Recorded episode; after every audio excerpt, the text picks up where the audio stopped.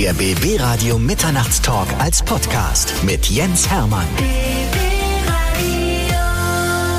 Dieses Format lebt davon, dass hier interessante Menschen vorbeikommen, prominente und Leute, die man vielleicht vom Namen her noch nicht so kennt, aber von denen man sagt, hey, hätte ich das vorher gewusst, dann hätte ich mich schon viel früher mit ihr oder mit ihm beschäftigt.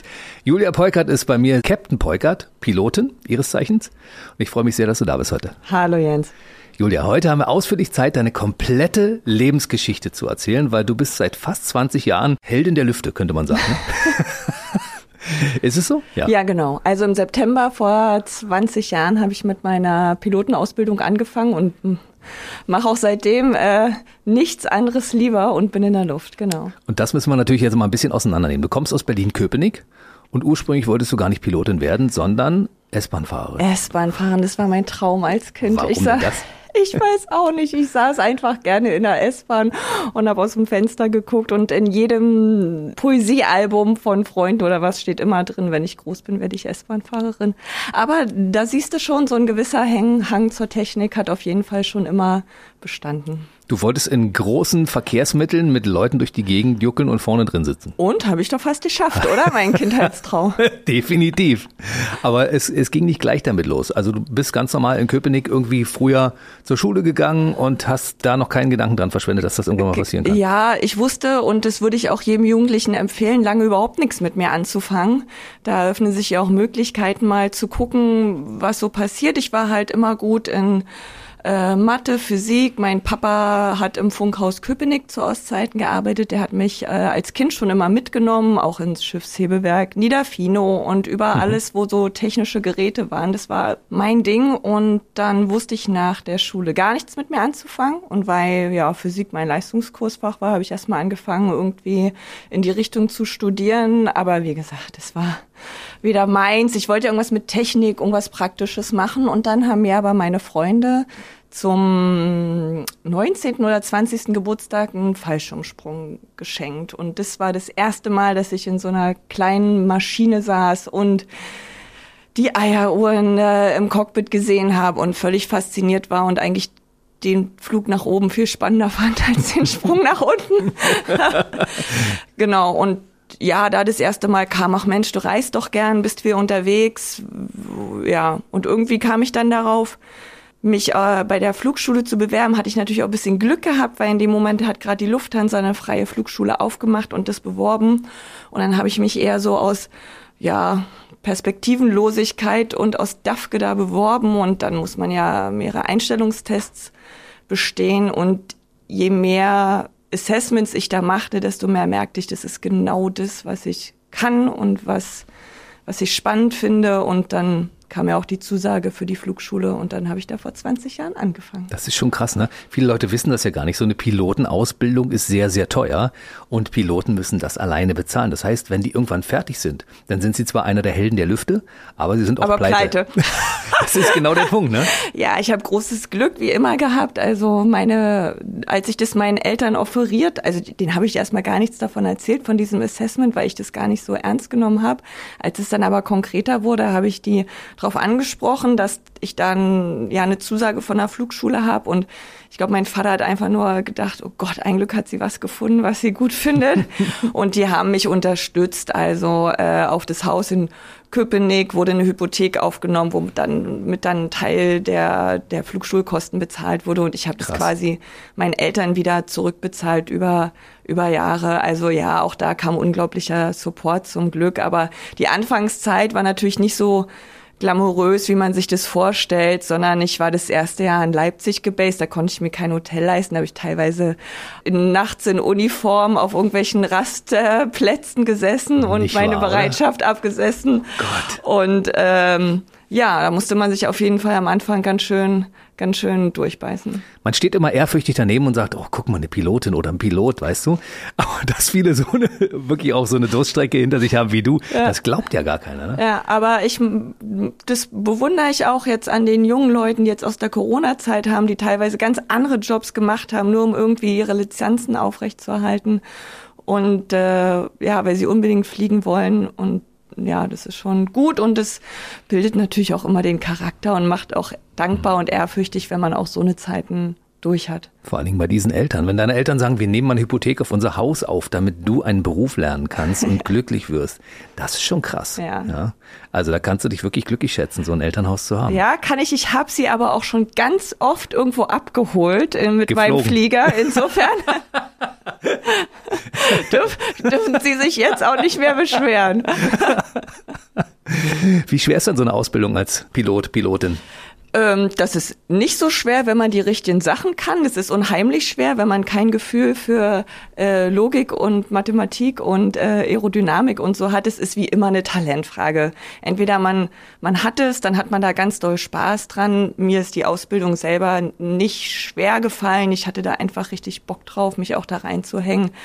Aber es ist sicherlich nicht für, für, für jeden was. Also kreative Leute, die lieber was malen wollen oder so, sollten das vielleicht nicht machen. Es ist schon viel Bücher wälzen und viel Zahlen auswendig lernen auf jeden Fall. Und dein Vater hat dich mitgeschleppt ins Funkhaus Köpenick? Genau. Jetzt bist du im Funkhaus vom BB Radio, da Ja, schließt sich schon mal ein, ein Kreis. Ne? Hast du früher mit ihm schon irgendwelche technischen Dinge immer gebastelt und gemacht und getan? Weil, weil eine Frau, die technisch, in der, technisch interessiert ist, hat man ja nicht so oft. Ne? Genau, also mal, ja, da muss ich auch meinem Vater total dankbar sein. Der hat es nie thematisiert. Der hat mich äh, oft mit auf Arbeit genommen. Ich durfte dann früher schon so äh, Kabel zuschneiden oder in unserem Bad hängen auch Lampen, die ich mit äh, zusammenstecken durften, die ganzen Steckverbindungen von den technischen Geräten. Also ja, genau, das hat mir schon immer Spaß gemacht und das äh, bin ich auch sehr dankbar für die Möglichkeit, die er mir da gegeben hat, schon als kleines Kind, da äh, rumzubasteln. Also für mich war es ja einfach nur ein großer, ganz, ganz großer Bastelraum da. Aber das habe ich schon als Kind unheimlich gern gemacht. Ich mag dadurch auch sehr so den Geruch. Kennst du so den Geruch von so technischen Hm. Geräten und so? Ah, Oh, toll, oder? Ja, super. Auch Flugzeuge riechen ja gut. ja, ja. Aber ganz ehrlich, Fliegen und also das, was du jetzt machst, ist ja auch viel Kommunikation. Also es ist ja auch halb, ein halber Radiojob, ne? Weil du musst ja unheimlich viel Ja. kommunizieren. Ja, also das macht, äh, in der Regel fliegt einer hin, einer fliegt zurück und der, der nicht fliegt, der funkt die ganze Zeit. Aber im Gegensatz zu dir können wir da nicht so lustig plaudern, sondern es gibt eine äh, Standardphrasiologie, die die ganze Zeit auswendig gelernt wird. Und ähm, außer Guten Morgen und Guten Abend äh, weicht man davon auch nicht ab. Das heißt, es ist jetzt nicht so aufregend wie hier, sondern äh, man gibt immer seine Statusmeldungen durch. Und äh, ja, am aufregendsten ist schon so Gewitter überm Balkan, wie ich es letzte Woche hatte, weil da muss Oh. man dann dem Lotsen erklären. Also ich werde jetzt hier von meiner Route abweichen. Ich fliege jetzt da und da lang und der muss das auch natürlich verstehen und zurückmelden und alle müssen immer wissen, was der andere macht. Das heißt, in dem Augenblick bist du nicht geflogen, sondern du saßt auf dem, auf dem Co-Pilotensitz sozusagen, ja? Nee, ich bleib schon auf meinem Sitz sitzen. Der Kapitän oder die Kapitänin sitzt immer links, der erste Offizier sitzt immer rechts und bei uns heißt es nicht mehr Co-Pilot und Pilot, quasi alle sind Piloten, sondern es gibt einen Pilot Flying, einen fliegenden Pilot und einen Pilot Monitoring. Das heißt, der, der sich um alles drumherum kümmert. Das ist aber schon, wenn du da oben so eine riesige Gewitterwolke siehst, ist schon, ist schon, ähm, macht dir das Angst oder nicht? Angst? Nee, also Angst macht mir es überhaupt nicht. Ich finde es eher sehr bewundernswert. Also wir haben auch den Flugbegleitern Bescheid gesagt, die sollen mal ins Cockpit kommen, weil wir fliegen ja in die Gewitterzellen nicht rein. Wir fliegen großzügig um die herum. Und wenn dann in der Wolke die Post abgeht, es war auch schon dunkel und es war super. Die ganze Wolke wurde erleuchtet von den Blitzen immer wieder. Es ist unheimlich beeindruckend und toll, toll zu sehen. Und auch wenn ich in Wetter anfliegen muss, dann ist es keine Angst, sondern du machst dir immer einen Plan, wo gehst du lang. Du nimmst ja, wenn so instabile Wetterlage Lagen sind, immer ein bisschen mehr Sprit mit, um alles drumherum zu fliegen. Sagst auch den Flugbegleitern Bescheid. Das heißt, du baust dir da schon dein Szenario auf und machst dir immer einen Plan. Aber Angst ist das nicht. Ich, ich freue mich ja immer eher, wenn was los ist. Genau, das ist der Punkt, das wollte ich gerade sagen. Weißt du, die Passagiere hinten sitzen drin. Ja. Oh Gott, wir müssen uns anschnallen. Wir haben Turbulenzen und die Pilotin vorne. Die freut sich. Endlich mal was los hier in der Hütte. Genau. Ja, das versuche ich ihnen auch immer so ein bisschen zu vermitteln, ja, so die mit ins Boot zu holen, dass das jetzt hier keine unsichere Situation ist, sondern unser Daily Business, dass es für sie ein bisschen unangenehm ist, wenn es turbulent ist, das kann ich verstehen und dass der Service dann eingeschränkt ist und sie auf ihren Tomatensaft vielleicht sogar verzichten müssen, oh mein Gott. Aber fliegerisch ist alles, was wackelt oder Turbulenz ist, interessiert mich überhaupt nicht. Das ist für den Flieger gar kein Problem. Ich bin damit ja mittlerweile fein, weil ich habe ja bei deiner früheren äh, Fluggesellschaft, auf die wir gleich noch zu sprechen kommen, auf Air Berlin, mal einen Flugangstkurs belegen müssen, weil ich Mitte der 90er Jahre das erste Mal geflogen bin und ich hatte so einen Schiss beim Fliegen, dass ich die Zeitung verkehrt rumgehalten habe und das nicht gemerkt habe. Solche Angst hatte ich. Und ich bin damals auch mit, äh, mit Modellen geflogen, die mittlerweile aus dem Verkehr gezogen sind, DC-10 zum Beispiel. Ne? Okay die relativ unsicher waren, die Dinger. Das hat mir, dann vorhin noch erzählt. Oh, da sind aber schon einige von abgestürzt. Und das mit meiner Flugangst. Und dann war ich bei diesem Anti-Flugangstkurs, der mir wirklich viel gebracht hat. Und seitdem weiß ich, warum sie oben bleiben. Ja. Ich glaube, das ist auch ganz wichtig. Ich habe auch mal noch zu Air Berlin Zeiten äh, eine Freundin, die auch Flugangst hatte, im Cockpit mitgenommen. Wir konnten so per Umlaufticket ja, Freunde und Familie so einen ganzen Tag mit uns mitnehmen. Und die hat seitdem auch keine Flugangst mehr, weil so die Geschichten wie, ja, woher weiß der Pilot, wo er langfliegen muss, wenn er in die Wolke fliegt und so, die sind halt im Cockpit ganz einfach mhm. zu erklären. Und auch diese äh, ja, knapp 500 Schalter machen total Sinn, wenn ich ganz kurz erkläre, warum ich was, wie, wo jetzt hier drücke und dass das nicht irgendwie random ist, sondern immer der jeweiligen Flugphase, je nachdem muss ich ja meinen Flieger immer konfigurieren, aber das ist mehr Handwerk und macht ja in dem Moment Sinn, wo man es sieht. Ich habe hier auch 500 Knöpfe im Studio. Ja, ich aber die auch, kann ich random drücken, oder? Die, Passiert nicht. Jetzt nicht, bitte. Ansonsten sind wir vielleicht nicht mehr zu hören, das wäre blöd. Aber es reizt so. ja, bunte Lampen, die blinken, ne? Ja. Deshalb bist, hast du diesen Job angefangen. Du hast äh, bei der Air Berlin 2004 begonnen, ne? Genau, im November 2004 äh, habe ich dort angefangen, habe noch ganz ganz toll auch heute zu erzählen auf einer Boeing Classic, noch ohne GPS, nur mit Kreiseluhren, noch äh, das Fliegen gelernt. Das ist natürlich eine total gute, gute Schule gewesen. Und dann auch all die Jahre bis zur äh, Insolvenz bei Air Berlin gewesen. Das nutzt ihr aber heute auch noch, weil ab und zu musst du ja mal so einen kleinen Mini-Flughafen anfliegen, wo nicht so viel Technik da ist und da kannst du ja auf dein Wissen von damals zurückgreifen. Ne? Auch das, ja, genau. Also das Portfolio, was ich äh, äh, diesen Sommer als äh, Ferienflieger hatte, war unheimlich schön und da, ja, weiß man natürlich genau, was man macht. Äh, wenn man dort nicht die normalen äh, ja, Facilities zur Verfügung hat. Hm. Facilities, also die Möglichkeiten, die man als Pilot oder Pilotin zur Verfügung hat, wenn ja, also Ersatzturbinen und sonst irgendwas oder geht es um den Funkverkehr Nein, oder so? Nee, da geht es vor allem darum, wie der Flieger dir hilft, die Landebahn zu treffen. Es geht ja darum, dass du möchtest in 50 Fuß, das sind so 17 Meter, möchtest du über der Landebahnschwelle voll ausgerichtet auf die sogenannte Centerline, auf die Mittellinie der Landebahn. So willst du da ankommen. Mhm. Und wie du da hinkommst, da gibt es ja unterschiedliche äh, Ansätze. Also auf einem Flughafen wie Frankfurt wird man quasi ab 100 Meilen vorm Flugplatz mehr oder weniger runtergesprochen, weil der die Flieger natürlich in einem perfekten Drei-Minuten-Rhythmus landen lassen will. Das heißt, der sagt dir genau, welche Sinkrate er möchte, welche Geschwindigkeit er möchte. Der staffelt sich seine Flieger so, wie er es braucht. Und dann ist man 20 Kilometer vor der Bahn schon auf die Bahn ausgerichtet. Es gibt aber viele Flugplätze und je kleiner und je kleiner die Insel ist, auf der die Flugplätze sind, desto spannender, wo das einfach aufgrund der geografischen Möglichkeiten Möglichkeiten oder weil es dort einfach gar kein Radarsystem gibt, nicht möglich ist. Mhm. Und wie machst du das da? Dann gibt es sogenannte konventionelle äh, Anflugverfahren. Das heißt, du hast eigentlich immer am Platz ein Funkfeuer stehen. Das musst du dir vorstellen wie eine Antenne, die strahlt in 360 Grad jeweils einen Strahl ab. Und wenn du in deinem Empfangsgerät im Flieger siehst, du bist also auf Strahl 107 und 90 ist Osten, weißt du, du bist also so ein Tick südöstlich dieses Funkfeuers. Oh mein Gott. Ja, und dann geht's los. Dann hast du eine Tabelle, dass du zum Beispiel in 10 Meilen vorm Flugplatz möchtest du Aufstrahl 107 in 3000 Fuß Höhe sein und in neun Meilen vom Platz möchtest du bitte Aufstrahl 107 in 2700 Fuß sein. Und so ähm, angelt man sich dann quasi runter zur Landebahn, um dann wieder perfekt ausgerichtet äh, dort anzukommen. Hast du einen Taschenrechner an Bord oder rechnest du das im Kopf auf? Ah, ich habe ja zum Glück eine Tabelle.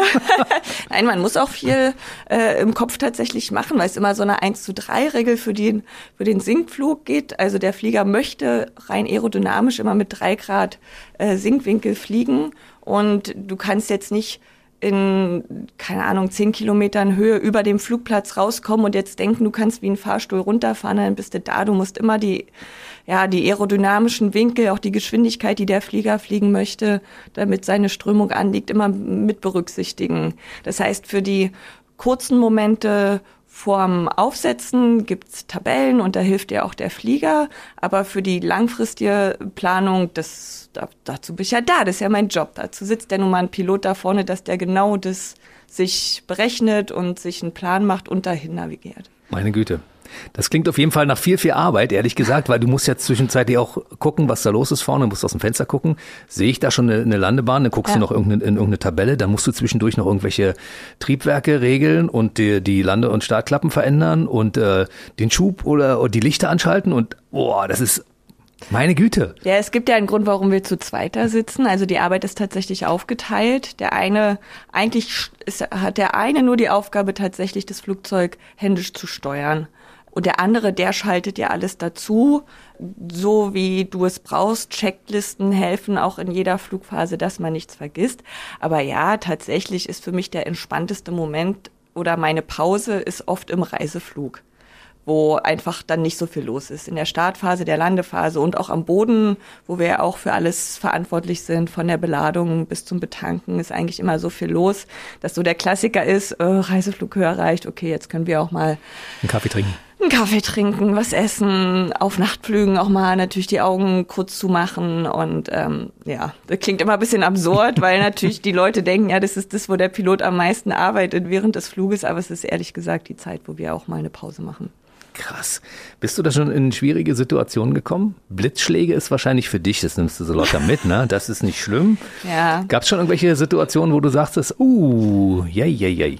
Nein, nie, Scherz. Nein, na klar. Also man muss immer ein bisschen unterscheiden, weil ich habe immer das Gefühl, wenn man den Passagieren auch erzählt, man hat ein technisches Problem, dann denken die gleich, der Flieger fällt auseinander und die Tragfläche bricht gleich ab. Dabei ist meistens nur irgendwie eine Lampe, die man dann braucht, aber die nicht funktioniert oder eine Fehlanzeige.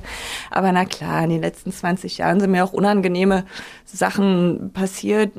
Meistens sind es tatsächlich Sachen, die mit der Umwelt zu tun haben. Also Blitzschlag ist so der Klassiker, weil da fallen einem erstmal vorne alle Instrumente aus und dann weiß, muss erstmal warten, bis die wieder angehen. Und es knallt laut, ist auch einfach unangenehm, äh, ne? unangenehm, ja. Die Passagiere oh, schreien und nein, also, heulen, nein. Ähm, da muss man schon ein bisschen, bisschen aufpassen, dass man das entweder vermeidet oder ich habe auch, also so im Schnitt kriege ich einmal im Jahr so einen Blitzschlag ab, muss man halt damit umgehen. Das ist schon unangenehm. Ähm, auf einer ganz alten Boeing, das war für mich so das Allerunangenehmste bisher, da hatte ich mal einen Kurzschluss in der, in der Scheibenheizung. Das heißt, da gab's äh, wie ein elektrisches Feuer und du hast drei Schichten dieser Cockpitscheibe und zwei waren geknackt. Und du kannst nicht mehr durchgucken. Ne? Ja, das war zum Glück ein Seitenfenster. Da war ich noch Co-Pilotin, das war auf der Kapitänsseite und dann habe ich die Steuerung übernommen und dann hat man aber schon sein, seine Sauerstoffmaske auf, gesetzt, ist in, eine, in einen Notsinkflug gegangen, um das, ja, weil du möchtest nicht, dass die Scheibe dir entgegenkommt, wenn du in einer Reiseflughöhe bist. Und das war schon sehr unangenehm. Da haben wir auch die Kabine vorbereiten lassen und äh, Kleinigkeiten passieren immer wieder, aber das ist jetzt nichts, wo was was einen irgendwie fliegerisch beeinträchtigt. Meistens sind es eigentlich eher nur so nervige Sachen, wie zum Beispiel eine Tür hält nicht richtig auf das heißt, die hält zwar wunderbar zu, aber dann darfst du die nicht mehr benutzen, weil sie muss im Evakuierungsfall von alleine aufhalten. Das heißt, du musst zum Beispiel deine Passagieranzahl reduzieren, weil ja ein Notausgang nicht nutzbar ist. Das heißt, du musst versuchen, deinen 200 Passagieren zu erklären, dass nur weil die Tür nicht aufhält, jetzt 50 Leute da bleiben müssen. Das sind halt eher so technische Sachen, die unangenehm sind. Ich gucke ja so bei verschiedenen Planespottern immer, was so los ist, wenn die an irgendwelchen Flughäfen spektakuläre Landungen filmen und denke mal, diese Seitenwände, die sind ja auch nicht ohne. Wenn die Maschine auf einmal irgendwie, äh, weiß ich nicht, einen anderen Winkel hat beim Aufsetzen, die ja. Tragfläche fast die Erde berührt und ja. sie dann durchstarten müssen. Ist dir das schon passiert? Ja, das passiert mir äh, regelmäßig, weil ich auch, na jetzt Plätze anfliege, wie Madeira ist so das klassische Beispiel wo es sehr unangenehme Winde gibt, auch aufgrund der geografischen Lage einfach. Und das, ja, das muss man sich, da muss man sich halt auch vorher gut Gedanken machen als äh, Pilot, wie man das fliegt, weil man fliegt ja erstmal dann schräg zur Bahn an, muss aber den Flieger kurz vor der Landung wieder gerade ziehen. Du kannst mit der mit dem Crab heißt es bei uns, mit dem Winkel zur Bahn sollst du nicht aufsetzen, weil sonst entstehen so eine Kräfte im Fahrwerk, dass es einfach äh, der Verschleiß höher ist. Das heißt, du musst dir genau überlegen, wie du anfliegst, wann du den Flieger gerade ziehst, woher kommt der Wind, musst gucken, dass du die Tragfläche in den Wind hängst, damit nicht wie bei der berühmten Landung in Hamburg damals, wo fast das Triebwerk, auf, Triebwerk aufgekommen wäre. Ähm, genau, da haben die Kollegen einfach den Fehler gemacht, sind nicht durchgestartet und ein Durchstartmanöver ist ja immer das Allersicherste. Also da, das ist auch was, wo sich Passagiere überhaupt keine Gedanken machen müssen. Das ist einfach immer unser Plan B. Wenn wir merken, wir kommen jetzt nicht so an, wie wir das gerne hätten oder der Wind ist einfach zu stark, dann starten wir durch und wir können durchstarten, auch wenn der Flieger noch auf, also wenn der Flieger schon aufsetzt. Das ist ja besonders bei so Seitenwindlandungen und man merkt kurz vorher, man ist einfach zu schnell oder man ist einfach zu schräg und man hat oder man hat nicht die Mittellinie genau vor sich, dann startet man durch, ja. Ich habe das schon miterlebt. Ich fand es relativ unangenehm.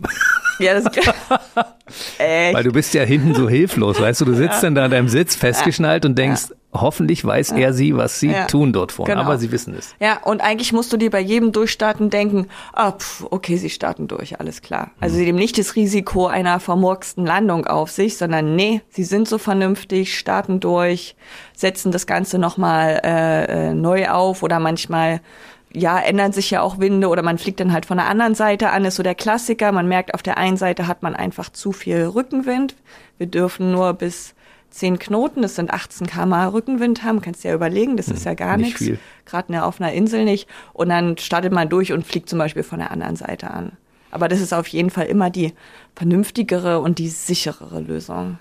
Es gibt so schwierige Flughäfen auf der Welt. Ne? Also Innsbruck zum Beispiel ist einer, weil du durch dieses Gebirge da durch musst. Hongkong bist du früher durch die halbe Stadt geflogen, bevor du dort irgendwann aufgesetzt bist. Ja. Was sind die schwierigsten Flughäfen, die du bis jetzt angeflogen hast? Ja, also Innsbruck bin ich auch sehr stolz drauf, dass ich da jahrelang hingeflogen bin. Das ist schon ein Flugplatz, der hat einfach mehrere schwierige Gegebenheiten. Dadurch, dass das Inntal nicht gerade ist, fliegst, kannst du da nicht gerade anfliegen. Du musst ganz steil anfliegen der eine Anflug geht nicht nach Sicht, das heißt, du hast vor dir den Berg, rechts muss der Kollege sagen, wenn die äh, Kirche kommt, weil am Kirchturm musst du dann rechts abbiegen und wenn du über die Stromdrähte drüber bist, dann darfst du weiter sinken. Das sind so die Informationen, die dir dann dein Kollege gibt und so fliegst du da tatsächlich an in Innsbruck und dann hast du meistens noch Föhn. Das heißt, die schleudert eh im Flieger äh, stark hin und her und das ist schon äh, sehr herausfordernd. Wie gesagt, das ist einer meiner absoluten Lieblingsflüge immer gewesen, weil das war immer spannend. Spannend, musstest dir schon vorher so ein paar Gedanken zumindest machen, wie gehst du den Anflug jetzt an? Ja, und im, im Moment fliege ich sehr viel Madeira, das ist nicht ganz so spannend, weil da kannst du immer aufs Wasser aus, ausweichen. Das, die Möglichkeit fehlte äh, oder fehlt einem ja in Innsbruck. Aber dafür ist es Spannende, dass du relativ spät dich nicht auf der Bahn ausrichten kannst, sondern du fliegst quasi eine Kurve und in einer Kurve an und fliegst quasi in einem Fels, der eine natürliche Kurve hat. Da haben sie so Lichter in den Fels gesetzt, dass du siehst, wo du quasi entlang fliegen musst und dann navigierst du da entlang und weißt eigentlich erst kurz vorm Aufsetzen, ob du auf der Bahn ausgerichtet bist oder ob du jetzt durchstartest und normal probierst. Ich bin einmal im Simulator geflogen und bin Innsbruck angeflogen, weil mir Du hast aber auch viel Expertise, fällt mir jetzt ja, auf. Ich ja, bin absolut. ganz beeindruckt. Ja, wir reden hier auf jeden Fall auf Augenhöhe. Nein, das finde ich sehr gut. Nein, wir reden nicht auf Augenhöhe, weil ich stand anschließend mit der Maschine im Inn. das war schwierig. Und äh, das heißt, äh, meine Landebahn war einfach viel zu kurz, weil ich bin durch dieses Tal da durchgepfeffert und habe gedacht, okay, alles klar. Und dann sagte der, der Flugingenieur, der diesen ähm, Simulator betreute, du bist zu schnell, zu hoch und sonst irgendwas. Oh, jetzt ist sowieso egal. Das ist übel. Da, da lacht ja, mich Captain Peukert aus. Ich stell's mir bildlich vor. Ich glaube, es ist sehr amüsant, wenn du denkst, yeah, super, und dann schießt er einmal über die ja nur 2000 Meter lange Bahn hinaus. Das, äh also ganz ehrlich, ich habe, nachdem ich das erste Mal im Simulator geflogen bin, ich habe ungefähr drei drei oder viermal habe ich da drin gesessen. Ich habe festgestellt, dass das so schwierig ist mit diesen Fußpedalen überhaupt schon erstmal auf dieser Linie des Flughafens lang zu fahren und einen Flieger so zu bewegen, dass ich nicht ins Flughafengebäude reinfahre, das ist schon mal die erste große Kunst. Mit dem Ding dann irgendwann abzuheben, also das Starten war nicht ganz so schlimm. In der Luft war einfach, aber landen fand ich extrem schwierig. Und dann anschließend die Maschine zu bremsen mit den Pedalen, die ja nach vorne kippen, nach hinten kippen und zur Seite kippen. Korrekt. Das ist Sehr gut. Es ist, das ist Irrsinn, das verwirrt mich. Ja, ja, aber das ist ja was, was man lernt, was man schon auf dem kleinen Flieger auch so hat und deshalb schon ganz gut in der Ausbildung abschätzen kann, kann ich das oder kann ich das nicht. Also da ist natürlich Multitasking das Stichwort. Es wird aber auch schon in den Assessments vorher getestet, ob man Mensch ist, der also wir bewegen ja mit der rechten Hand was anderes als mit der linken, was anderes als mit dem linken Fuß, was anderes als mit dem rechten Fuß. Und gleichzeitig bekommen wir noch Informationen über die Kopfhörer und sprechen noch und verarbeiten noch das, was wir gerade tun und requesten das, was wir jetzt gerade brauchen von dem sogenannten Pilot Monitoring. Und ähm, darum meine ich, das ist nicht schwer für jemanden, der das natürlich kann, aber ich glaube, ein Ding der Unmöglichkeit für jemanden, dem das, dem das nicht liegt. Ich habe ich hab auch mal meinen Papa mitgenommen. Als Ingenieur? Als Ingenieur. Und der ist super geflogen, fantastisch außer wenn es ans Landen ging. Weil dann waren, wie du sagst, dann kommen so viele Parameter, er war zu schnell, er musste ja noch die Landeklappen setzen, das mhm. hat er vergessen, dann hat er mal Julia, Julia geschrien, weil einfach, ja dann trotzdem immer noch, also egal was du vergisst, trotzdem kommt ja immer noch mit äh, 250 kmh die Startbahn auf dich zugerast mhm. oder die Landebahn auf dich zugerast, ja, das musste er auch noch verarbeiten. Insofern, ähm, ja, habe ich, habe ich da immer ein bisschen mitge mit, mitgelenkt quasi. Zusammen habt ihr es geschafft. Aber guck mal, Schlagzeuger zum Beispiel sind ja auch so, weißt du, die sind ja Musiker, die mit jedem Körperteil eine andere Bewegung machen. Und so ist das quasi beim Fliegen auch, ne? Genau, aber das lernt man und das lernt sich auch. Gut, das ist ja genauso wie ich saß als äh, erste Offizierin auf dem rechten Sitz und als Kapitänin bin ich auf den linken Sitz gerutscht. Allein das war ja schon eine Umstellung, dass ich vorher ja mit der rechten Hand gesteuert und mit der linken Hand das äh, den Schubhebel bedient habe und dann war es auf einmal andersrum. Das musste ich ja auch quasi erst neu lernen. Darum macht man ja auch auf jedem Flieger und für jede Position eine eigene Lizenz, weil man genau das tatsächlich trainieren muss. Siehst du, wir haben beim Radio verschiedene Sendesysteme und wir haben auch verschiedene Studios. Also dieses Studio zum Beispiel ist in deinem Rücken nochmal zu sehen und zwar ist es dort genau umgekehrt. Und wir müssen ja aus beiden Studios senden können und die Knöpfe sind quasi genau entgegengesetzt. Spiegelverkehrt. Das, das wäre ah. so, als wenn du beim Auto einsteigst und das Gaspedal ist auf einmal auf der anderen Seite. Ja, Ob man genau. damit noch fahren könnte? Ja. Wahrscheinlich ja, man muss es nur üben, wenn man, genau. wenn man die ganze Zeit das andersrum hatte. Ich komme mal zurück auf deine Laufbahn bei den verschiedenen Airlines. Du hast angefangen bei der Air Berlin, solange es denn ging, von 2004 bis 2017. 17, und hast genau. den vorletzten Flug, glaube ich, von München ja. nach Berlin hast du gemacht. Ne? Genau. Ne? Was äh, geht einem dadurch in den Kopf, wenn man den vorletzten Flug einer großen Airline, ich meine, ich war großer Air Berlin Fan und du wahrscheinlich als Pilotin ja auch von diesem Konstrukt, wenn du weißt, es ist vorbei. Ja, dann äh, krieg ich gleich wieder Gänsehaut. Der, also der ganze Tag ist zum Glück äh, wie in so einem Rausch an mir vorbei eigentlich geflogen, weil ja, ich hatte vorher unheimlich Respekt vor diesem letzten Tag, weil mir klar war, da wird viel passieren, da wird auch viel Emotionales passieren. Und dann bin ich auch an dem Tag selber sehr überrascht worden von der Reaktion der Passagiere. Also tatsächlich kamen ja Passagiere, die extra diese Flüge, diese letzten Flüge gebucht haben und haben mir Blumen gebracht, haben mir Geschenke gebracht. Einer meiner engsten Kollegen, der hatte früh um fünf Check-in, der hat den ganzen Tag gewartet und ist dann noch mit mir als Passagier diesen Flug geflogen, nur um dabei sein zu können. Ich hatte auch Freunde an Bord und ja, habe eigentlich erst im Nachhinein verarbeitet, was da passiert ist, zumal es nach dem Flug ja direkt äh, auf diese berühmte Vorfeldparty ging, wo hm. ja sich der gesamte Flughafen Tegel in eine in eine große Partyfläche verwandelt hat. Und das waren damals Eindrücke, die waren sehr intensiv und die wirken auch bis heute nach. Ich habe das Video gesehen, du bist ja als Captain raus und hast nochmal, also nicht den Pörser mal die Begrüßung der Leute übernehmen lassen, ja. sondern das hast du ja selbst gemacht. Du hast ja. gesagt, dass du jetzt die Leute nach Berlin fliegst und dass es eine Ehre war für diese Fluggesellschaft und so weiter. Also ich habe das gesehen, also guck mal, ich habe kleine Gänsehaut hier so. Oh. Ja, Krass, oder? Ja, also das, ja, das war mir auch wichtig, weil ich auch das Gefühl hatte, dass ich ja für diese Zeit vor allem sehr dankbar bin. Ich bin ja auch dankbar auch den, meinen Kollegen, meinen Passagieren. Die Firma hat mir unheimlich viele Möglichkeiten geboten. Die hat mich ja erst zur Kapitänin gemacht. Ähm, und das wollte ich auch noch mal, ja, wollte ich einfach noch mal sagen, auch den Passagieren gegenüber. Ja, ist ja auch Komisches für viele ja dann ist, äh, da sitzt eine Frau und so. Trotzdem waren ja immer alle eher sehr positiv und sehr freundlich mit mir und haben es immer so genommen. Ist ja nie einer ausgestiegen in den 20 Jahren. das wäre ja auch blöd gewesen, echt. Aber Reaktion ja. als blonde Frau, ich meine, du hast ja optisch für alle, die dich noch nicht gesehen haben, du bist ja ein, ein fliegendes Model, das muss man ja so sagen, ne? Ach, na ja. Blond 1,80, sehr, sehr attraktiv. Und wie ist das, wenn auf einmal, hey Blondie, Entschuldigung, ich bin hier der Flugkapitän. Ja, das ist sehr witzig, weil die Leute natürlich immer, ich werde auch regelmäßig äh, ja, gefragt, ob, ob sie jetzt mal ihr Wasser oder ihr Bier haben können. Und da muss ich immer kurz erklären, dass ich auf der anderen Seite der Tür sitze. Aber das ist immer äh, eher unterstützend und die Leute sind immer eher beeindruckt, ach cool und äh, ja, klar gab es auch doofe Sprüche, aber das da, pff, das war mir eigentlich immer egal. Ich kann es ja, ich kann's ja nicht ändern, ja. Da stehst du als Kapitänin Peukert auch drüber, ne? Ja, das, also ich glaube, da muss man sich auch am Anfang seiner Karriere Gedanken drüber machen, ob man das System jetzt ändern will oder ob es einem einfach, vielleicht ist einfach einfacher, wenn, ja, wenn es einem einfach egal ist, weil wie gesagt, ich wollte dann, ich wollte nichts anderes machen, ich wollte fliegen und das war das, was, was was zählt für mich. Das Problem ist nach wie vor, it's a man's world, ne? Das ist einfach so. Und Frauen beim Fliegen, es gibt noch nicht so viele. Es gab mal eine Initiative, glaube ich, bei EasyJet, mehr genau. Frauen ins Cockpit zu kriegen. Ja, Hat das geklappt? Nee.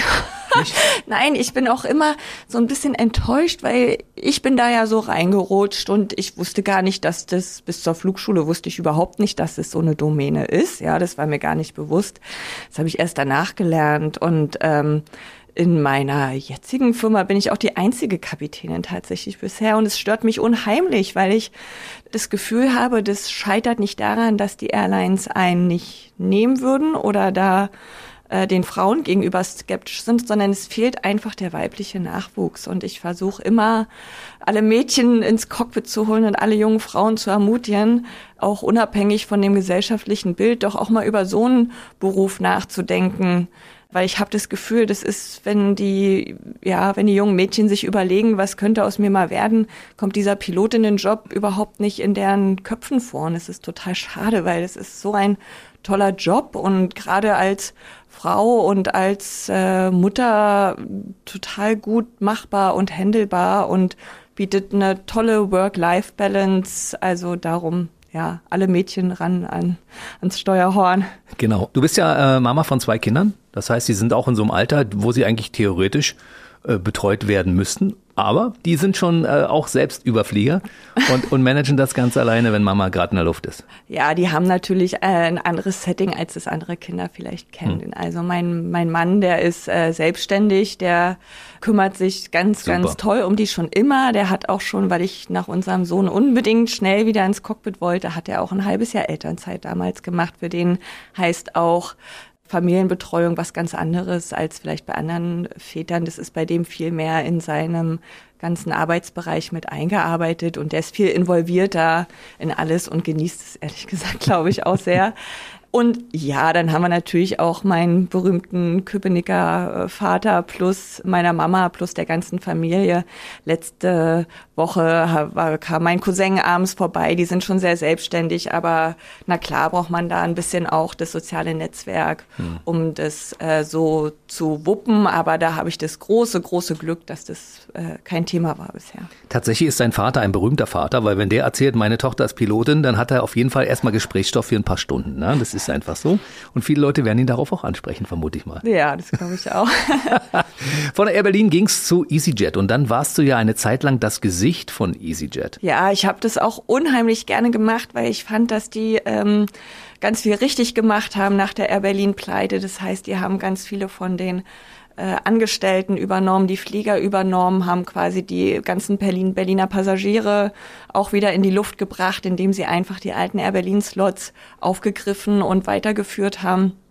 So dass ich mich da auch engagiert habe tatsächlich. Die hatten auch eine ganz tolle Initiative, beziehungsweise haben noch eine ganz tolle Initiative, die Frauen äh, unterstützt, die Ausbildung äh, überhaupt machen zu können. Und ja, darum war ich sehr, sehr gerne dort angestellt und bin auch sehr gern dort geflogen. Bis zu dem Zeitpunkt, als sie dich nicht mehr wollten. Bis zu dem Zeitpunkt, als äh, mir ein Kurier eine Kündigung zugestellt hat. Und das ja. ist krass. Es kam Corona und äh, es kam eine Kündigung. Ja, genau. Das war so, dass äh, Corona kam ähm, vor zwei Jahren und die Flotte im März stillgelegt wurde, so wie bei allen anderen Airlines auch. Wir wurden in Kurzarbeit geschickt. Und ich habe mir da aber jetzt nicht so Gedanken. Am Anfang wusste man ja auch noch nicht, was für Ausmaße äh, die Corona-Zeit annimmt. Und ich war mir eigentlich sicher, dass wir im Sommer wieder im Flieger sitzen. Aber ja, wie wir alle wissen, war es nicht so. Nach dem Sommer, wo auch nur ein bisschen geflogen wurde, kam dann vor allem der Herbst und der Winter.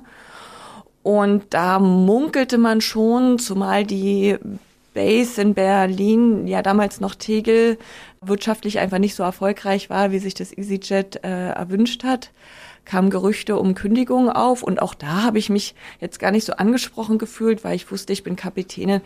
Äh, wie du schon gesagt hast, war ich da Ambassador und habe mich engagiert und äh, ja, habe gedacht, ach irgendwie wird auch das die Firma schon regeln. Es wäre dumm, alle auf so schnell rauszuschmeißen auf einmal, ja, weil irgendwann ist ja Corona vorbei. Aber die Firma hat sich dann entschieden, die ähm, Base in Berlin sehr zu verschlanken, nämlich zu halbieren. Das heißt, fast die Hälfte der Flieger an andere Stationen zu versetzen und damit auch die Hälfte des Personals rauszuschmeißen. Und du warst und mit bei? obwohl ich erst dachte, na ja, vielleicht reicht's ja mit den Punkten, weil wenn es dann an Kündigung geht, ist total egal, ob du das Gesicht bist oder ob du eine der wenigen Frauen bist oder äh, was du sonst für Funktionen hast, sondern da geht's nach Sozialplan, da geht's nach Punkten und da ging es vor allem nach Alter. Und dann, äh, ja, ist mir eigentlich mein, mein jugendliches Alter mehr oder weniger auf die Füße gefallen, weil dadurch hatte ich zu wenig Punkte und habe dann im November 2020 äh, für mich, muss ich ehrlich sagen, doch überraschend dann die Kündigung vom Kurier im Postfach gehabt. Das war krass, als ich das gesehen habe. Ich verfolge dich ja an den sozialen Kanälen, weil ich ja interessiert bin, an den Leuten, die ich ja auch in diese Sendung einlade und dachte, meine Güte, wie kann denn das sein? Die Frau, also damals warst du 38, jetzt bist du äh, 40. 41, und, Da habe ich gedacht, eine Frau, die 20 Jahre fliegt und die erst 40 ist oder knapp 40 ist, wie kann man die dann, wenn sie das Gesicht der Airline ist, einfach mal wegrationalisieren. Und das war ja auch kurzfristig gedacht, wenn man das jetzt so sieht, was mit den Airlines passiert. Die haben ihr ganzes Personal abgestoßen, um sich gesund zu schrumpfen und jetzt haben sie äh, große Probleme. Genau. Aber das war mir alles nicht äh, bewusst in dem Moment. Ich bin da in ein sehr großes Loch gefallen, weil für mich äh, hat sich ja quasi mein ganzer Lifestyle klingt so dekadent, aber mein ganzer, mein ganzes Leben, alles worum mhm. sich's gedreht hat, war ja auf einmal unwiderruflich mir genommen quasi. Und mhm. ich bin in dem Moment, und es war auch noch November und kalt und trüb und eh alles doof und ich konnte nicht fliegen und war auch schon monatelang nicht geflogen, bin ich in ein sehr großes Loch gefallen. Ich kann das nachvollziehen. Ich war auch mal eine Zeit lang ohne Arbeit beim Radio und ich meine, nimm mir das Mikrofon weg. Dann dauert 14 Tage, dann bin ich, dann werde ich krank. Weißt du, ich werde einfach krank. Weil, äh, und dann sitzt du so zu Hause und hast so eine Haarbürste in der Hand und so. Und dann habe ich, ich hatte, hatte dann auch schon, ich habe ein Ersatzmikrofon. um das auszugleichen. Aber tatsächlich kann ich mir vorstellen, was, was das mit einem macht. Ne? Und du hast zwischendurch, und das ist das, wovor ich den Hut ziehe, du hast gesagt, okay, wenn ich jetzt nicht das machen kann, was ich machen möchte, nämlich fliegen, dann äh, gehe ich irgendwo hin, wo ich helfen kann. Du warst in der Charité. Und mit Gesundheitswesen hattest du bis zu dem Zeitpunkt ja gar nichts am Hut, ne? Nein, das hat sich ein bisschen überschnitten. Im Oktober, glaube ich, also als der Herbst anstand, der erste Corona-Herbst, kam ein Aufruf, weil die gesamte Branche war ja mindestens in Kurzarbeit äh, von der Charité, dass alles Flugpersonal, was irgendwie helfen kann, sich melden möchte. Die Charité sucht dringend auch ungelerntes Personal auf Minijob-Basis um das normale Personal zu unterstützen, was halt auf die Corona-Station abgezogen ist.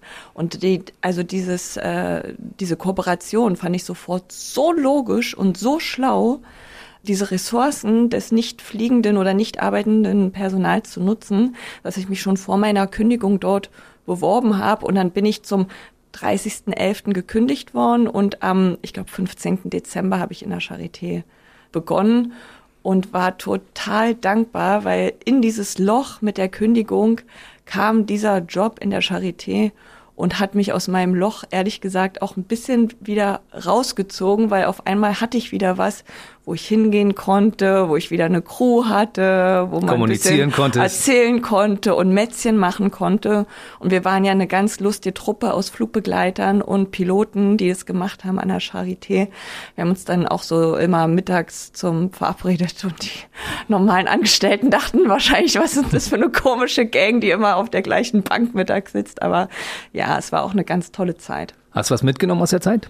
Unheimlich viel. Es wird mich Hochachtung vor dem Job, vor allen Dingen der, des Pflegepersonals. Ne? Auf jeden Fall. Das wird mich mein Leben lang, wird mich diese knappen Jahr habe ich das gemacht, äh, betreuen, weil ich hatte ja meistens Frühschichten und wenn ich dann 14 Uhr 38 Schluss hatte, war ich fix und fertig. Mhm. Also ich hatte, ich war Servicepersonal, ich durfte ja nicht den Patienten pflegen als ungelernt, aber ich habe alles drumherum gemacht. Ich war auch auf der Krebsstation. Das heißt, ich habe auch das, das erste Mal in meinem Leben einen Menschen sterben gehört vor allem. Ich habe das erste Mal in meinem Leben einen toten Menschen gesehen ähm, und alles, was dazugehört. Ja. Und es hat mich unheimlich beeindruckt und es war eine, eine, eine ganz tolle Zeit. Und es hat auch alles, was einem so wichtig ist, in Perspektiven wieder gerückt, ja, also dann war es auch in den Momenten, wo ich da war, total egal, dass ich jetzt gerade arbeitslos war. Ich war gesund, ich hatte eine gesunde Familie, ich war irgendwie sicher und bei guter Laune und damit war ich den meinen Patienten ja um, um ein weiteres schon mal voraus, ja, in deren Leben. Für die zählten ganz andere Sachen. Hm, das ist so krass. Wir versuchen ja immer so das Kind in uns so ein bisschen zu erhalten, ne? weil das ist ja dieses Spielerische, das wollen wir ja bis ins hohe Erwachsenenalter, wollen wir das ja weiterleben und in dem Augenblick, wo du sowas erlebst, wirst du schlagartig erwachsen, ne? Ja, und man wird einfach dankbar für das, was man was man hat in dem Moment. Ja, mhm. auch wenn man keinen Job gerade hat, dann hatte man aber noch ganz, ganz viel anderes. Mhm. Und dann ging es zurück ins Cockpit. Ja, dann ging es auch wieder ein bisschen überraschend, äh, relativ schnell zurück ins Cockpit, weil ich ja zufällig irgendwie wieder zur richtigen Zeit am richtigen, richtigen Ort war. Und zwar in dem Moment, wo die Lufthansa sich entschlossen hat, einen neuen Ferienflieger aufzumachen und dafür tatsächlich großen Bedarf auch an externem Personal hatte. Und dann ja, habe ich mich beworben und war ja, sitze jetzt wieder seit fast einem Jahr schon sehr glücklich wieder in meinem Cockpit. Eurowings Discover. Genau. Das ist also ein Ableger von der, von der Lufthansa. Also das ist so ein Zwischending zwischen der Billig-Airline und der großen Lufthansa, ja? Also in der Mitte als Ferienflieger? Oder ja, klassischer, das? genau, das ist wieder ein klassischer Ferienflieger. Mhm. Das heißt, es gibt auch wieder eine Business Class. Wir fliegen ja hauptsächlich für die Lufthansa. Das heißt, es gibt natürlich alle alle schönen Sachen, die man als Lufthansa-Passagier ge gewohnt ist und wir machen halt die, die ganze Ferienfliegerei dazu. Das heißt, es ist mein natürlich wieder mein Baby, weil es ist ein bisschen, äh, ich traue mich gar nicht den Vergleich zu sagen, es ist ein bisschen wie bei Air Berlin früher wieder. Das heißt, man fliegt wieder ganz viel Mallorca und ganz viel Kanaren und ganz viel überhaupt Mittelmeerraum, fliegt wieder Familien, hat wieder ein bisschen mehr Zeit bei allem, bisschen entspannter und dadurch aber natürlich auch wieder die interessanten Ferienstrecken. Und es gibt Essen an Bord. Es gibt ja Essen an Bord. Aber kein Schokoladenherz. Keine, keine Schokoherzen, leider. Nee, das die muss ich mir selber mitbringen. Diese Schokoherzen waren damals eine gute Erfindung, ne? Ja, die, also un, unglaublich. Wer sich, ich glaube, das hat sich ja gar nicht Air Berlin damals ausgedacht, sondern die kam ja von der DBA noch. Äh, damals waren es ja noch so froschgrüne Herzen, die dann rot gemacht wurden für Air Berlin. Ja, ich muss mal bei der Firma anfragen, und sowas. Wir haben zwar ein Signature Cookie, aber ach, irgendwas Schokoladenmäßiges muss da, muss da eigentlich noch her. Du, heutzutage ist es ein Biokeks, früher war es noch Schokolade ja. mit, mit ordentlich Kakao und ja. Butter drin, weißt du? Ja, genau, das ist wahrscheinlich verboten heutzutage, wenn man erzählt, die sind äh, nicht zuckerfrei, nicht glutenfrei, nicht laktosefrei. Da fallen wahrscheinlich die Hälfte der Passagiere schon mal vom, vom Stuhl. Aber sie schmecken. Ja, genau. Aber ich habe das ja früher auch verfolgt. Also ich habe ja, als es noch LTU war, vor Air Berlin, auch mhm. schon Herrn Hunold immer verfolgt, als einen der Top-Manager Deutschlands, wie der das damals gemacht hat hat. Ich hatte immer großen Respekt davon. Er wurde ja bei der LTU damals gefeuert und hat dann seine ehemalige Fluggesellschaft gekauft und hat daraus Air Berlin irgendwie gemacht. Und das fand ich spannend. Ja, das ist spannend. Leider ist natürlich das Problem, dass das wahrscheinlich der Air Berlin äh, auch das ist, was ihr dann zum Schluss das auf die Füße gefallen mhm. ist.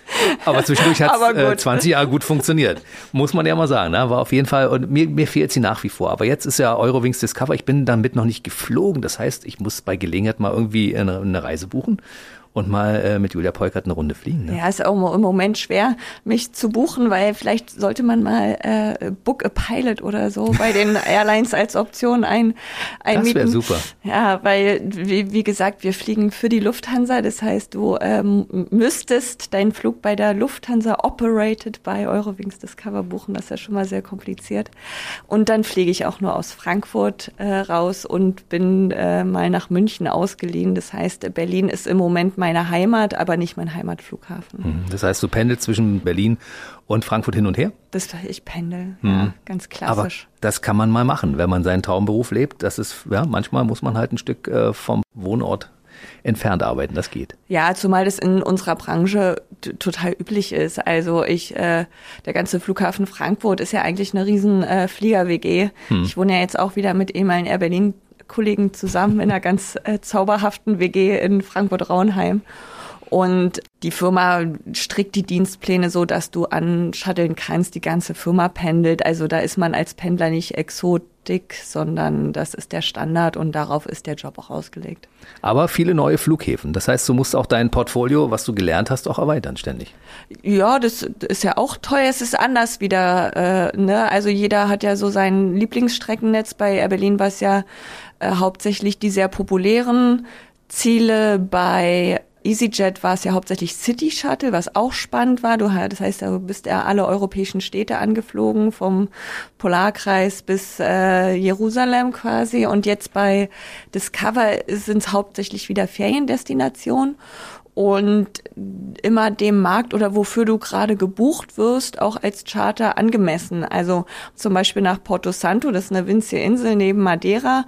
Da sind wir halt gebucht für einen, äh, also die halbe Insel ist ein großer Golfplatz. Das heißt, wir sind für einen äh, Golftourveranstalter gebucht und dann fliegst du halt nach Porto Santo, ne, weil der, der das Reisebüro dich halt äh, dafür bucht. Das heißt, es ändert sich auch sehr schnell ja, was du fliegst und macht unheimlich Spaß gerade und ist sehr, sehr, sehr, sehr spannend. Also ich hatte tatsächlich auch den Fall, dass ich, wir haben ja immer unsere Destination als sogenannte Drei-Letter-Codes, also drei Buchstaben repräsentieren den Flughafen und ja, manche kannte ich davon noch gar nicht. Musste ich selber erst mal googeln, wo fliege ich denn nächste Woche erst mal hin? Das ist spannend. Was ist ZTHA Zakynthos? Äh, okay, wo, wo ist das? Das ist Griechenland, ja? Ja. Und das ist so ein Flughafen, wo zum Beispiel nur der, der Fluglotse mit dem Fahrrad hinfährt und du dich allein hin navigieren musst und gucken, wo du dann Parkplatz findest, ja? Korrekt, wo, wo vor allem der Athen-Lotse sagt, okay, er verliert jetzt den Funkkontakt, der Rest sehen wir den Flughafen, der Rest ist jetzt äh, auf Sicht, genau. Aber im Tower sitzt immer noch einer, der sieht dich dann irgendwann wieder spätestens im Endanflug. Wenn du auf Sicht fliegen musst und es ist gerade keine Sicht vorhanden, weil vielleicht Nebel ist oder weil Sturm ist oder weil Sandsturm ist oder weiß ich nicht. Es gibt ja verschiedene Möglichkeiten. Was machst du denn dann? Dann fliege ich woanders hin. Aha, mhm. das ist eine Möglichkeit, die besteht. Ja, das heißt, du sagst den Passagieren dann, wir wollten ja eigentlich heute nach ZTH fliegen, aber hier ist leider gerade Land unter. Wir fliegen woanders hin? Nach Athen, genau.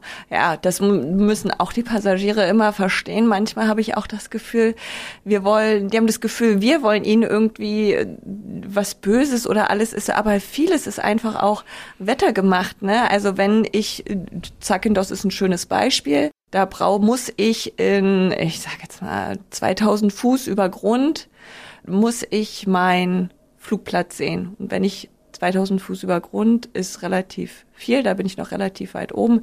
Äh, wenn ich das nicht sehe, dann denke ich nicht eine Sekunde drüber nach. Also das Flugzeug ruft dann Minimum aus. Das ist richtig so ein Entscheidungspunkt. Ich guck raus, ist da kein Flughafen? Ja, dann denke ich gar nicht drüber nach. Ja, dann äh, sage ich Go around, schieb die Schubhebel nach vorne und äh, ab geht die wilde Fahrt einmal Liebe Passagiere, wieder hoch. wir fliegen nach Athen. Und dann fliegen wir nach Athen, genau. An den ganz großen Flugplätzen, also klar, Frankfurt, München, Düsseldorf, alles, was man so an Großflughäfen hat in Deutschland, da können wir auch äh, eine automatische Landung machen. Da kann tatsächlich mit null Sicht mein Flugzeug landen.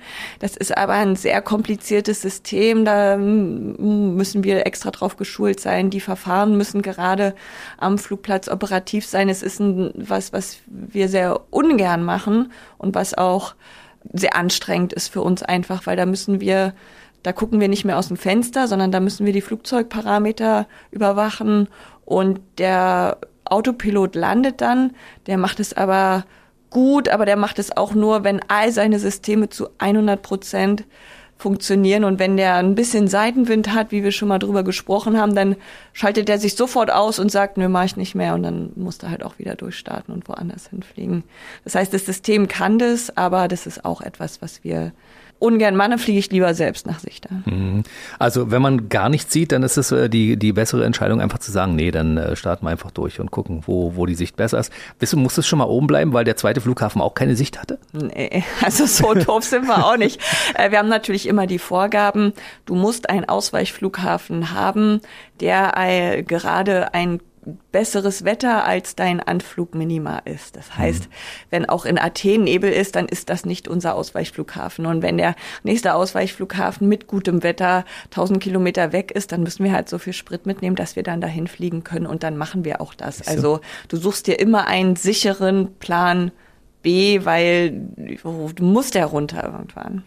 Es ist äh, viel Mathematik, ja. Man muss viel rechnen im Vorfeld. Wie viel Sprit brauche ich, wofür, wie viel kann ich überhaupt mitnehmen? Du fliegst ja zwischendurch auch das Gepäck der Passagiere noch mit. Die Passagiere wiegen selbst. Das heißt, man muss ja ausrechnen, wie viel man überhaupt zuladen darf bei so einer Maschine. Ne? Genau, das heißt, dass, äh, ich mache eine, äh, ein sogenanntes Load Sheet, eine Weight and Mass äh, Berechnung. Das heißt, ich für die Passagiere habe ich jetzt ein Standardgewicht. Was also, wiegen die so im Durchschnitt? Äh, die wiegen bei uns 84 Kilo. Oh, ja. Und alle, die mehr wiegen, müssen durch andere ausgeglichen werden. Aber das sind natürlich Werte, die werden äh, mhm. immer geupdatet und es wird immer äh, quasi kontrolliert, ob das noch aktuell ist.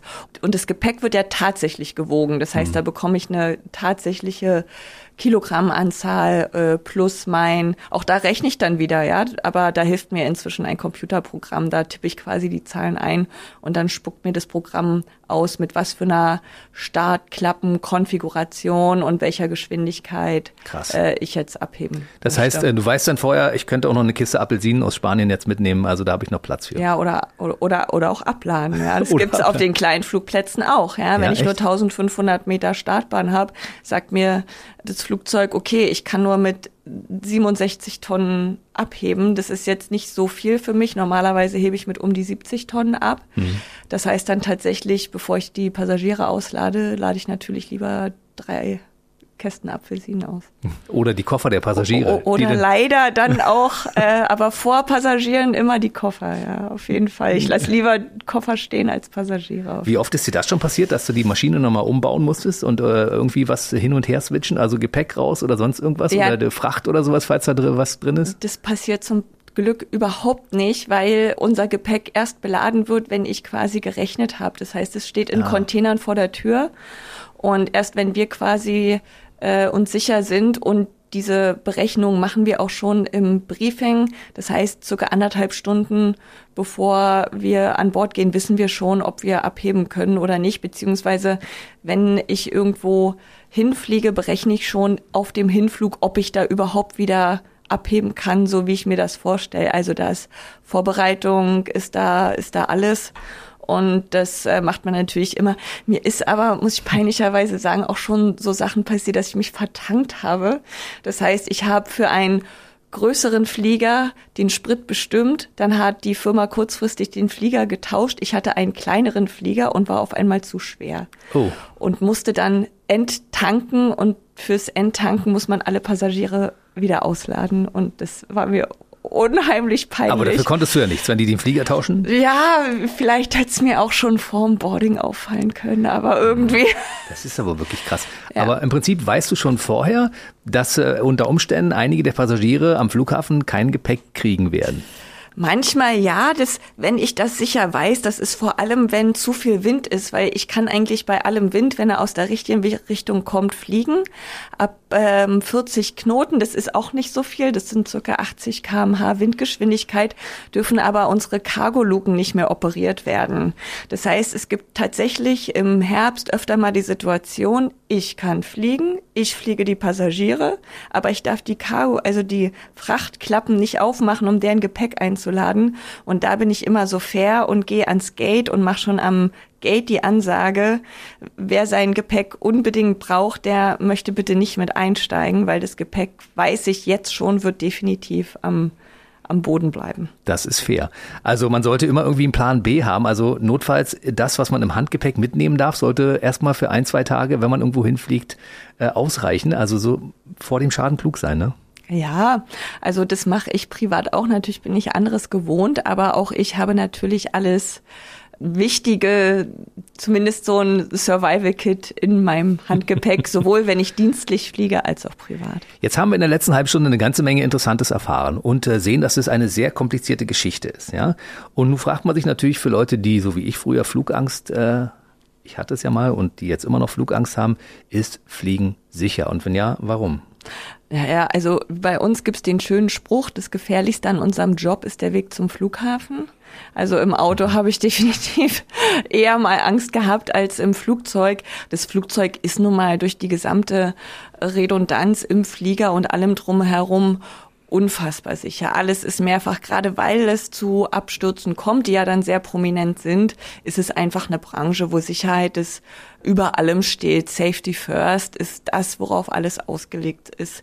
Das heißt, wir sind unheimlich gut trainiert, die Flieger sind gut gewartet. Das kann sich so eine Airline gar nicht leisten, da irgendwie schlampig zu sein und auch die Gegebenheiten seitens der Gesetzgebung IASA, EASA, die ganzen Regeln, denen wir da folgen müssen, die ganzen EU-Verordnungen sind so streng, dass es von der Seite aus schon unheimlich sicher ist. Also wie gesagt, auf dem Straßenverkehr fährt da älteres und schrottigeres Material rum.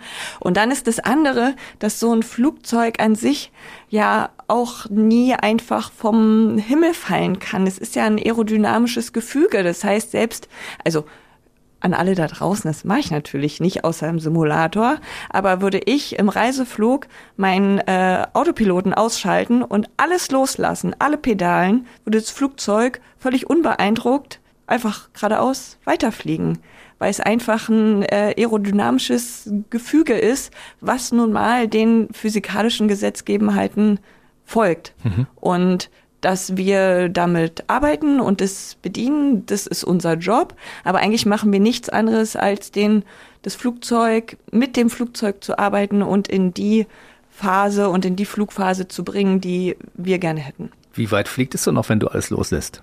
Und bis der Sprit alle ist. So weit noch. ja, na klar, wenn du nicht eingreifst, ist ja wie beim, wenn ich dich jetzt äh, quasi in einem Vakuum schubsen würde, dann würdest du ja auch hm. so weit, so weit laufen quasi, bis, bis deine Energie alles und genauso ist es beim Flugzeug auch. Es ist aber gut zu wissen, dass du eben nicht die Pedale loslässt, Nein, sondern das alles ständig im Auge behältst. Ja. Bei deinem Ex-Arbeitgeber EasyJet gibt es ja ein Flugsicherheitstraining mit Jan Swart. Das ist so ein äh, holländischer Kapitän. Der macht so ein digitales Training für Leute, die Flugangst haben. Und ich glaube, aus meiner Sicht ist das, das ziemlich das Beste, das ich jemals gesehen habe, weil das kann man sich kaufen für, weiß ich nicht, 20 Euro oder was es kostet. Und dann sitzt man da vier Stunden vor seinem Computer und der erklärt alles mit allen Geräuschen, was passiert, was man als, äh, als, als Passagier im Flugzeug spürt und so weiter.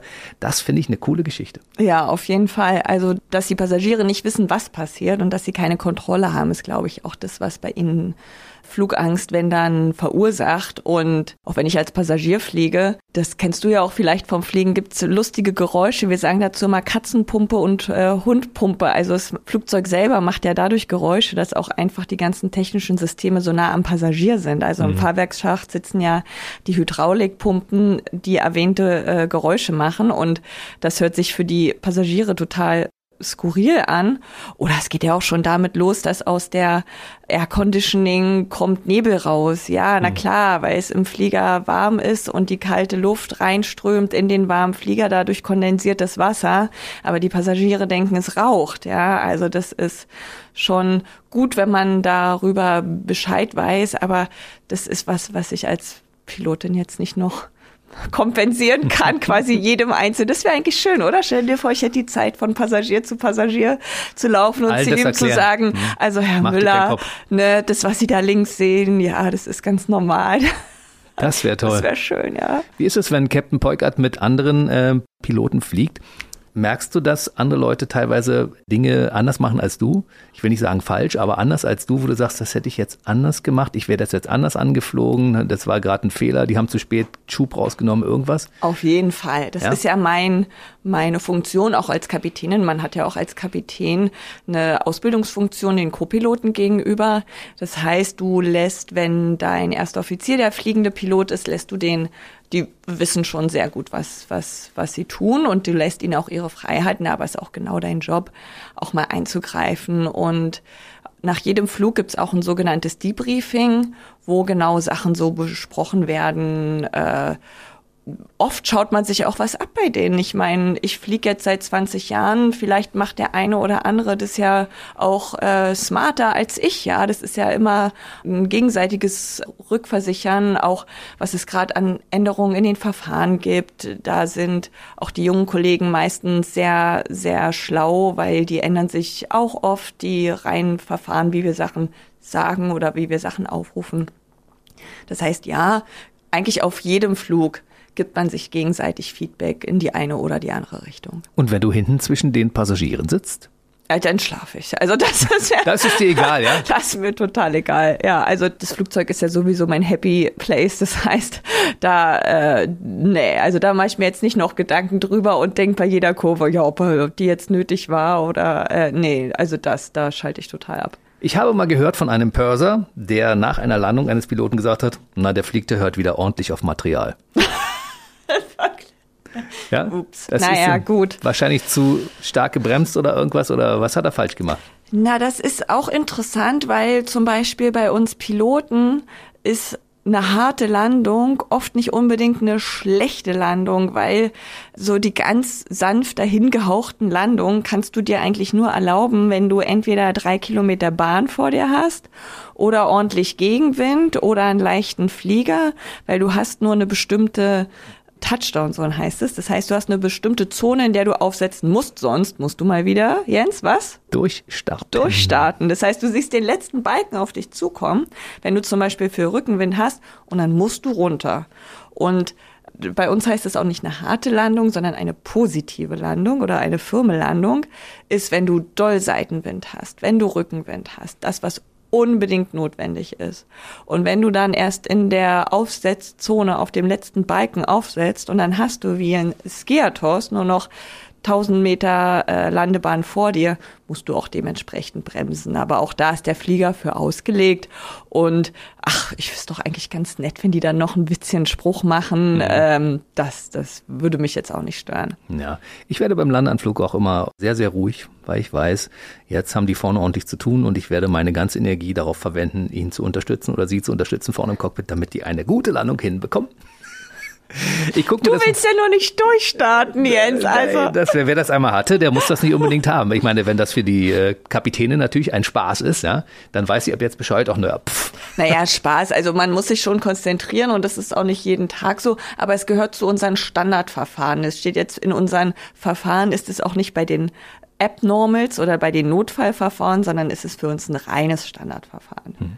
Bist du schon mal auf den ABC-Inseln gelandet? Da gibt's ja diese spektakulären Landeanflüge und, und, und Starts, wo die Leute sich wegwehen lassen. Nein, aber ich bin, wo bin ich denn neulich angeflogen, wo ich auch ganz, auch eine von den griechischen Inseln, da bin ich auch ganz eng über den Strand rüber geflogen, wo ich schon dachte, oh, das ist ja so ähnlich. Also äh, ja, da staunt man manchmal, wie entspannt die gefühlt zehn Meter unter deinem Fahrwerk liegen und äh, ja, sie, sich freuen, dass man gerade mit seinen 65 Tonnen einmal über die rüber donnert. Das sieht ja auch spannend aus von unten. Ja, das stimmt. Ja, wenn man unten drunter ist. Also ich kann diese Planespotter auch durchaus verstehen, die dann mit Kameras stehen und mit äh, Teleobjektiven und spektakuläre Starts und Landungen filmen. Ja. Also Ja. das ist ein schönes Hobby auch, finde ich. Ja, das stimmt. Also da steht man auch in, in, in engem Austausch quasi. Auch mir schreiben oft Spotter. Ich habe ein großes Herz für Spotter. Also die schreiben mir auch oft auf Instagram zum Beispiel, ach, du hattest heute den und den Flug. Wie waren die Flugzeugkennungen? Das ist für die wichtig. Wie, wie, wie war, war dein Gewicht heute und so? Und das äh, beantworte ich denen natürlich. Warum hattest gern. du so einen genervten Gesichtsausdruck? Genau. Weißt du, was war denn da los? Ich wink immer. Ja? Du siehst die Leute dort stehen. Na, oft gerade in Frankfurt rollt man sehr eng. Da gibt's einen, einen Spotter-Point, da haben sie richtig wie so ein Plateau für die Spotter geschaffen. Ein auf der, genau, auf der 2.5 rechts. Die stehen dann auf so einer Plattform und sind quasi wirklich neben dir. Und, und ich glaube, die sehen schon, wenn ich, wenn ich winke durch ihre Teleobjektive. Die Julia hat gerade einen Witz gemacht, die lacht. Genau. Die soll lieber aufpassen und nach vorne gucken. So, jetzt äh, habe ich noch eine letzte Frage, bevor wir mit unserer Stunde durch sind, weil wir haben schon intensiv heute äh, viel aus deinem Leben erfahren. Du warst ja damals bei der Fernsehsendung dabei, die der klügste Deutsche oder die klügste Deutsche. Und ich habe ja eigentlich gedacht damals, du wolltest ja auch damit irgendwie so ein bisschen ein Finanzpolster schaffen, um nach deiner Ausbildung ein bisschen Geld aufs Konto zu kriegen. Ne? Und du bist in Anführungszeichen nur Dritte geworden. Ja, Das heißt aber wiederum, du bist äh, eine der drei klügsten Deutschen. Genau. Toll, ist, oder? Und deshalb fliegst du auch die Maschinen. Aber nur 2011. Seitdem ist ja schon eine Zeit vergangen. Das heißt, mittlerweile hast du so viel dazu gelernt, dass du, wenn du die Show nochmal machen würdest, die 100.000 abräumst. auf jeden Fall, auf jeden Fall. Wie war das damals für dich?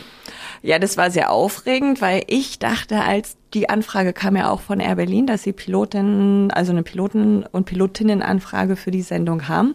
Und da dachte ich, man sitzt in so einem Pulk von 50, gab es nämlich auch mal so eine Sendung, erinnerst du dich, wo es so, was so, was, äh, was so arbeitsbezogen war. Ich sitze in einem Pulk von 50 Piloten und mein Mann sagt noch, na, wenn du dann da dazwischen sitzt, ist doch witzig, mach doch mit. Und bin wieder so ein bisschen blauäugig zu dem Casting gelaufen und dann musste ich da von mir erzählen und irgendwann sollte eine Home Story gedreht werden und ich habe das alles überhaupt nicht verstanden, was die jetzt alle von mir wollen, bis ich irgendwann geschnallt habe. Ach nee, es geht um mich, um mich persönlich. Oh ja, das war mir ein bisschen. Aber dann war ich schon so weit im Casting, dass ich dachte, nee, jetzt musste, jetzt musste das auch durchziehen. Und ähm, das war ja auch eine lustige Erfahrung. Ich weiß jetzt nicht, ob ich es jetzt unbedingt nochmal sofort wieder mache, weil Fernsehen ist natürlich was, da wird man ja wieder in ein ganz anderes Metier geworfen und dann zählen wieder ganz andere Sachen und ich war hochschwanger und ich hatte die ganze Zeit Hunger und wollte immer einen Keks haben und die Produktionsleitung machte mal Handzeichen, nee, ist hier eine Live-Sendung, ich kann jetzt keinen Keks auf der Bühne essen und so und äh, das sind dann so die Befindlichkeiten, die man dann hat. Aber du bist, und damit musst du dich abfinden, ein Star der Lüfte. Insofern, ja, und als Star muss man solche Dinge ab und zu mal machen. Meinst du, muss man auch nach einem Keks betteln und keinen kriegen? Na So gut, na gut, wenn das der Preis ist. Also, falls jemand nochmal eine Neuauflage plant von dem Ding, dann würde ich Julia einfach mal anfragen. Ich glaube, dass sie sich irgendwann äh, breitschlagen lässt und da auch mitmacht. Das finde ich gut. Wer jetzt sagt, also das ist wirklich eine interessante Frau. Ich wusste viele Dinge gar nicht, habe so viel von ihr erfahren. Jetzt möchte ich natürlich ein paar Bilder dazu sehen. Man findet dich in den sozialen Kanälen. Wo findet man dich? Ja, äh, ich bin leider schlechter, als ich sein sollte mit den ganzen Medien, aber ich habe oder ich bespiele meinen Instagram-Kanal. Da findet man mich einfach als Captain Polkert und da versuche ich so regelmäßig, wie es geht, einfach Impressionen vom Tag reinzustellen und ähm, zu zeigen, wo, ich heute war, was ich gerade mache, was vielleicht interessant ist mit der Crew heute war. Also das ist das war alles andere habe ich leider leider nicht. Da bin ich äh, zu zu alt und zu unerfahren für und möchte mich ja auch eigentlich, muss ich auch ehrlich sagen, aufs Fliegen konzentrieren. Darum habe ich ja entschieden, okay, ich bespiele diesen Instagram-Kanal einfach, weil es Spaß macht und weil es da auch tatsächlich eine Flieger und eine Spotter und eine Simulator-Flieger-Community gibt, die sich dafür interessiert und die mit mir da in dem, im Austausch ist. Okay, also wer Captain Polkert will, der bekommt Captain Polkert bei Insta. Und äh, lass uns bitte weiterhin an deinem Leben teilhaben. Es Ja. ist sehr schön. Ich freue mich heute, dass du da warst und äh, hatte wirklich viel Spaß und habe viele interessante Dinge erfahren. Ja, danke, dass ich da sein durfte. Wie gesagt, ich bin sehr beeindruckt von deiner Fachkompetenz, also jederzeit gerne wieder. Grüße bitte deine Kinder von dir und sag, dass du dich nahtlos einreißt in die Liste der prominenten Menschen, die hier mittlerweile in diesem Format waren. Ja, da werden die sich freuen, werden stolz sein und sagen, ah, die Mama war auch da, neben Thorsten Sträter. und Mark Forster und Max Giesinger und das Sarah darf Connor. ich gleich meiner Tochter erzählen. Sie kommt alle- nächstes Mal mit. Bringen Sie alle gern mit. Julia Polkert war heute bei uns im Babyradio Mitternachtstalk. Bleib schön gesund und wir sehen uns in einem Jahr wieder und dann erzählst mal, was zwischendurch passiert ist so bei deiner neuen Fluggesellschaft. Danke, Jens. so machen wir Discover. Bis, dann. Der BB Radio Mitternachtstalk. Jede Nacht ab 0 Uhr. Und jeden Freitag der neueste Podcast.